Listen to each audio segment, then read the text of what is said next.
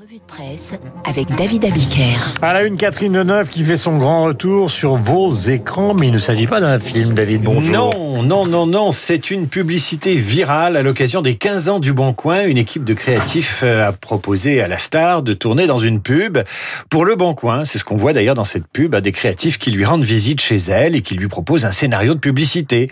Un scénario ridicule et il découvre que la star a mieux puisqu'elle achète ses poules de collection en bois et en faïence sur le Bon Coin. Et voilà, l'affaire est dans le sac, la pub est tournée, et voilà ce que ça donne dans le film. Parce qu'on trouve tout sur le bon coin. Des appartements? Un job, Oui, des poules. des... Mais des poules? Des poules en céramique, des poules en porcelaine, en bois, en faïence. Je les collectionne. C'est un animal étonnant, vous savez. Regardez cette petite là. Elle est arrivée hier, le bon coin. De Nantes. Trop mignonne. Et de Nantes, trop mignonne la poule. C'est le grand retour à l'écran de Catherine Deneuve après des mois d'absence, qui a également tourné le making-of de cette publicité dans lequel on apprend qu'elle collectionne vraiment les poules.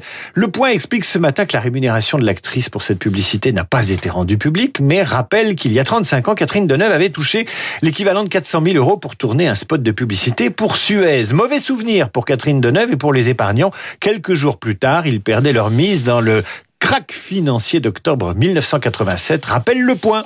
Après le crack, le crash de l'école en ligne, beaucoup d'articles ce matin dans les journaux. Euh, Vos journaux régionaux y reviennent avec insistance. Euh, Ce plantage au premier jour de l'école à distance des plateformes pédagogiques qui ont rendu parfois impossible, explique Libération, la connexion pour les élèves, pour les parents et pour les professeurs. Un gros bug qui fait suite au raté du premier confinement. C'est un zéro pointé pour le Midi Libre. Pour la République du Centre, l'école n'a pas retenu la leçon. Bug et piratage s'inquiètent les dernières nouvelles d'Alsace. Pour expliquer ces dysfonctionnements, l'éducation nationale s'est fendue hier d'un communiqué qui pourrait d'ailleurs faire office de dictée de Bernard Pivot, option langue de bois. C'est pas moi, c'est les autres. Je vous dicte et je vous lis ce communiqué, j'ouvre les guillemets.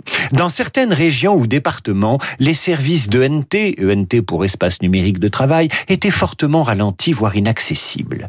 Ces problèmes sont liés aux prestataires concernés dans ces régions qui ont rencontré des difficultés techniques dues à la forte charge des infrastructures. Les services compétents des collectivités territoriales concernées sont en train de traiter ces difficultés qui devraient se résoudre rapidement. Dans ce paragraphe, tu compteras le nombre de fois où l'éducation nationale se défausse sur un sous-traitant et tu te demanderas s'il n'y a pas quelques points communs avec la manière dont la France a justifié ses retards dans le déploiement des vaccins.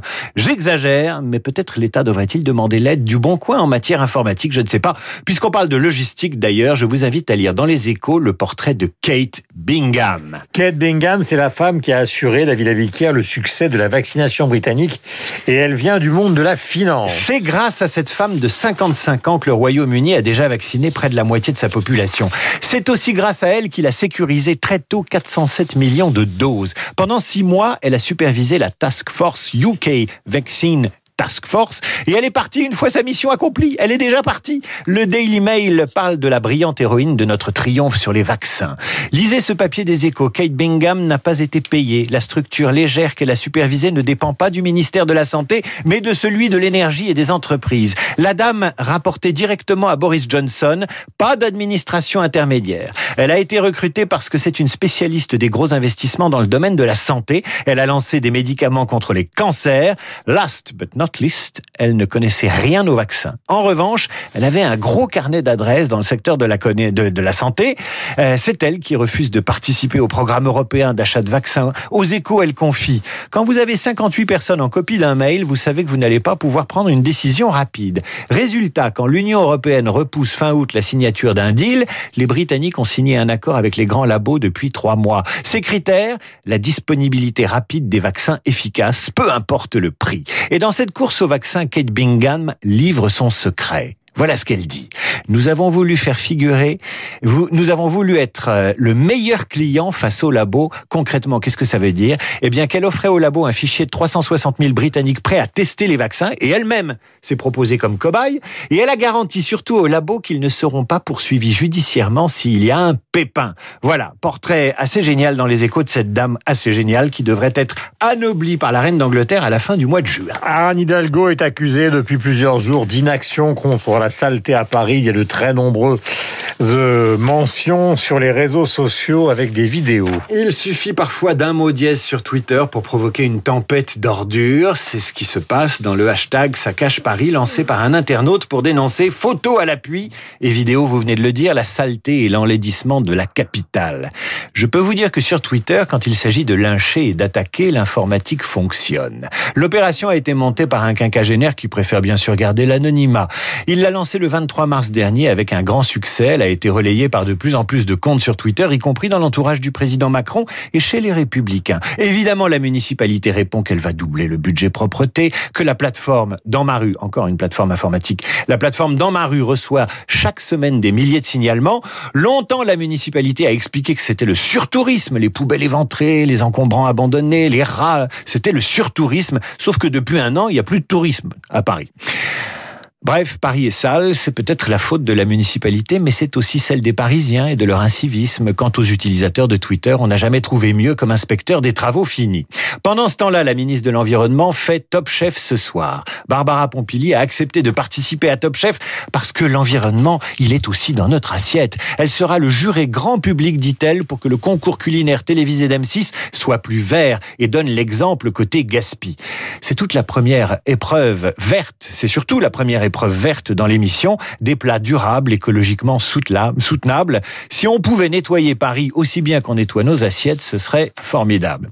Alors je vais terminer avec euh, la une d'un magazine qui se veut humoristique. Ça s'appelle Ciné Hebdo, du nom de son fondateur, viré de Charlie Hebdo en 2008. Une couverture de Ciné Hebdo cette semaine avec une caricature du président Macron. Macron qui se frotte les mains, Macron au nez crochu, à l'œil torve. Macron et son quoi qu'il vous en coûte. Une couronne sur la tête et une bagouze au petit doigt. Macron le banquier qui lâche une sorte de niaf niaf. Macron caricature de la cupidité, de la finance. Bref, cette caricature m'a rappelé euh, les années 30, les caricatures des années 30 et puis surtout les propos de la rabbine del Delphine Orviller, euh, qui était votre invitée hier dans la matinale. Delphine Orviller qui disait, il n'y a pas besoin de juifs pour qu'il y ait de l'antisémitisme. Alors, S'agit-il d'une caricature antisémite? Je n'irai pas euh, jusqu'à dire cela. Il y a débat. On est partagé ce matin dans la rédaction de Radio Classique, mais tout de même, elle pue un peu.